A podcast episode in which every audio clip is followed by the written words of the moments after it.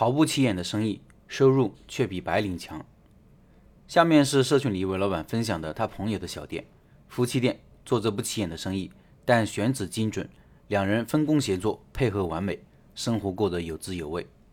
老板说，初次入群，按照既有流程，我分享一篇自己接触过关于开店赚钱的项目，分享能享受半价入群，何乐而不为呢？我分享我一位朋友的故事，文章中的内容都是本人亲眼所见，历历在目，没有任何的胡说八道。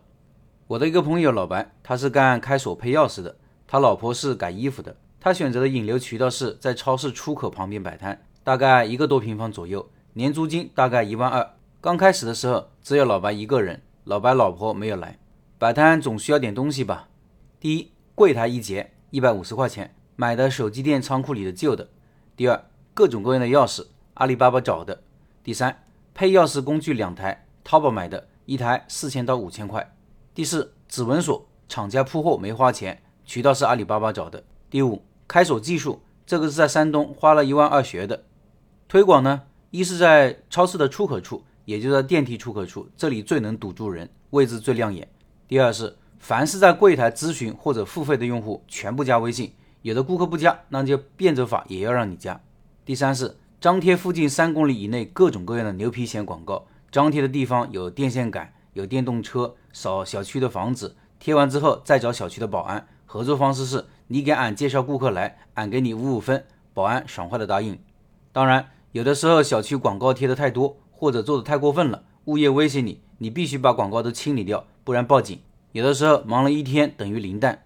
老白平时不在店里，多数时间都在外面贴广告，店里面留名片和偌大的电话号码，顾客看到后自然会打电话。然后人再回来，天天都是这样，这样维持了一个月吧。后来老白的老婆也来了。前面说了，他的工作主要是改衣服、修拉链什么的。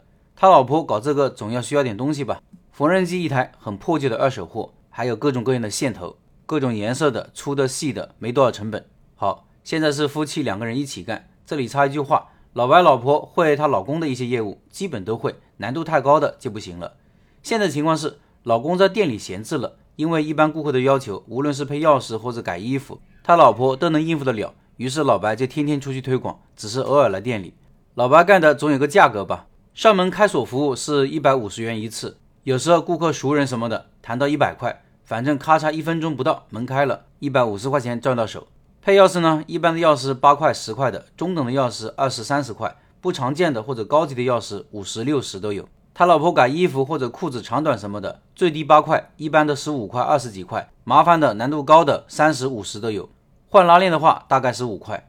总之，夫妻两个人就天天这么干，天天的客流量是络绎不绝。有的时候人多了就排队了。在我的认知里，我从来没有见过在超市里面干改衣服这个行当能出现排队的情形。要说这些人穷吧，可他们并没有很穷，有老人、中年人、年轻人都在搞衣服。